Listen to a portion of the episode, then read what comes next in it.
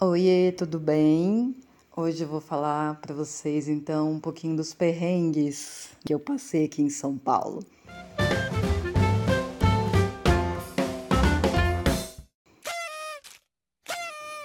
Perrengue, na verdade, a gente passa aí na vida, né? O podcast ele é sobre os 30, por isso que chama 10, 20 mais 10, mas acredito que, que muitas coisas aí vão ser vivenciadas com 20, com 30, com 40 anos. Claro, a proposta do podcast era compartilhar coisas que, que eu estou passando nos meus 30 anos, mas que, enfim, vamos passar aí e cada um tem o seu tempo. Vamos lá então? Bom, hoje eu vou falar é, da minha mudança para a casa que eu tô atualmente. Eu cheguei em São Paulo, né, em 2020, e aí eu fui morar com uma amiga. E a minha amiga morava numa casinha bem pequenininha, com dois cômodos. A gente ficou ali um mês até a gente alugar uma casa, né, pensando nas duas. Então a gente alugou um lugar bem maior, com dois quartos, enfim, toda ali uma estrutura para duas pessoas. E aí eu fiquei seis meses nessa casa com a minha amiga. E aí eu decidi arrumar o meu cantinho, já tinha arrumado um emprego, já estava um pouco mais estável, ainda não tinha grana guardada, mas decidi me aventurar solo. E aí eu achei essa casa onde eu tô agora. E aí eu lembro, gente, que no primeiro dia eu pensei, meu Deus, como que eu vou trocar esse chuveiro? Eu lembro que quando eu tinha me mudado para casa que a minha amiga tá agora atualmente com ela, ela que tinha trocado. E ela me mostrou certinho como que fazia, eu observei, eu fiquei ali com ela o tempo todo. Mas aí me deu um medinho. e, e, eu lembro que e eu me mudei em agosto e ainda estava muito frio. É, já tinha passado aquele inverno de junho, julho, aquele, aquele frio mais pesado, mas estava ainda um frio assim. E o dia que eu me mudei foi o dia mais frio do ano, um dos dias mais frios. Eu lembro disso. E tava aquela chuvinha bem fina, sabe? Então aí ficava mais frio, ainda deixava o ambiente mais frio. Bom, aí eu pensei, tá, não vou instalar chuveiro agora, eu tinha me mudado de noite o pai da minha amiga que fez a mudança, que me ajudou. E, e é bem pertinho, assim, eu me mudei a quatro quarteirões de onde que eu tava. E aí eu pensei, ah, não vou instalar chuveiro agora porque tá noite, tô cansada, mas eu tava bem. Precisava de um banho. E aí eu não tinha fogão, não tinha nada. Eu só tinha uma panela de arroz. E aí eu pensei, nossa, eu vou esquentar água com isso aqui. Então demorou um tempinho, né, para ir para ferver a água. Então eu deixei lá na panela de arroz esquentando e aí eu fui fazendo algumas coisas, é, tirando algumas coisas da caixa, arrumando principalmente colchão, a parte que eu ia dormir no quarto.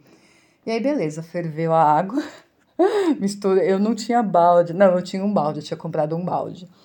E aí eu coloquei, né, misturei a água e tomei um banho. Aí eu falei, ai, tá bom. E a minha amiga, ela tinha me dado um chuveiro que tinha caído. Então era aquele chuveiro mais carinho, sabem? Não é aquele chuveiro mais básico, assim, ele é mais achatado, né? A parte de, de, de que cai a água. E tinha caído no chão.